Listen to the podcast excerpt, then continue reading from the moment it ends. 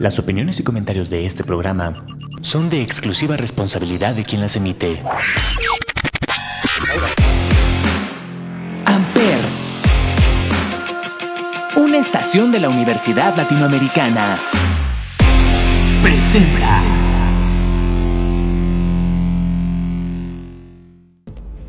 La saga del camino hacia el terror se centra en una familia de caníbales deformes que cazan a todas aquellas personas que tengan la mala fortuna de cruzarse en su camino. Pero ¿sabías que el creador, guionista y director declaró en una entrevista que su película fue inspirada en una historia real? Este es el caso del camino hacia el terror, la historia real. Alexander Swanee Bean era un joven aparentemente normal que vivió con su familia en una granja ubicada en las afueras de Edimburgo. Trabajaba con su padre, un hombre honrado y honesto que se dedicaba al ganado. Alexander estaba cansado del trabajo duro y la pobreza que sufría. El hambre lo hizo tomar la decisión de huir con su novia para iniciar una nueva vida juntos. Sin dinero ni alimentos y al principio solamente sobrevivían de robos y asaltos a personas que se encontraban cerca. Finalmente la pareja encontró una cueva en la costa de Banani Heath. La caverna iniciaba en una pequeña grieta, pero al adentrarse se percataron que era profunda. En ocasiones la entrada quedaba cubierta por la marea, ideal para un escondite perfecto. Decidieron convertir esta cueva en su nuevo hogar, tras resguardarse del clima durante unos días. Siguieron subsistiendo de robos, a veces hasta llegar al punto de terminar con la vida de las personas.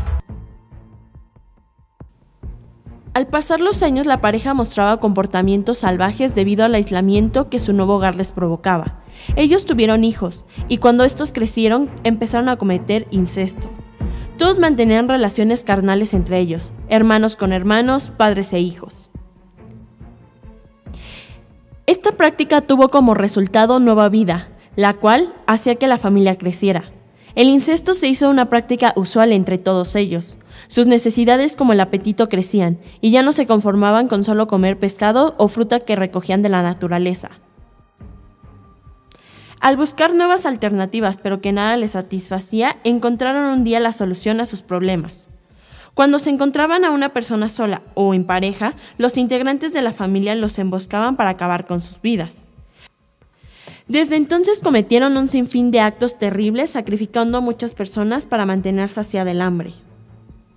Este es considerado uno de los actos caníbales más brutales de todos los tiempos. Aproximadamente 25 años duró todo esto. Grandes cantidades de personas desaparecieron en las zonas rocosas de Galway.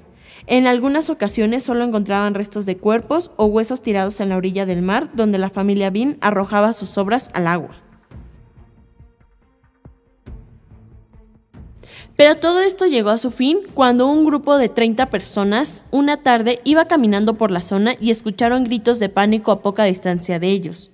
Inmediatamente fueron en apoyo a la persona. Al llegar, encontraron un acto realmente aterrador.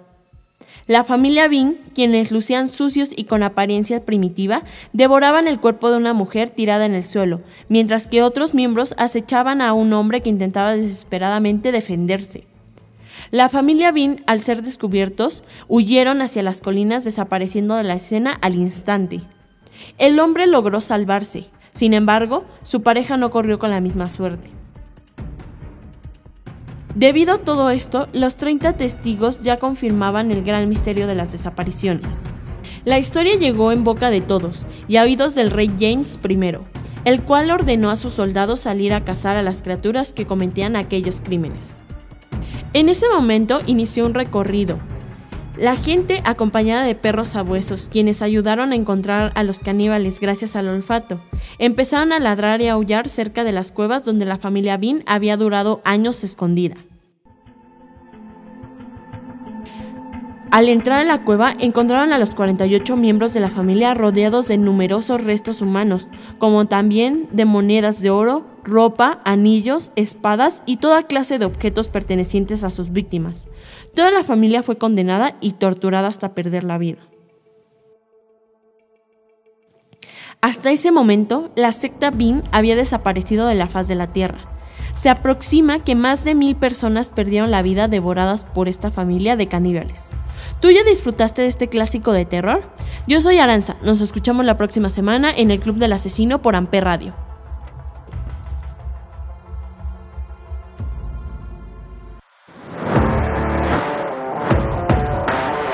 Amper, donde tú haces la radio. Presentó.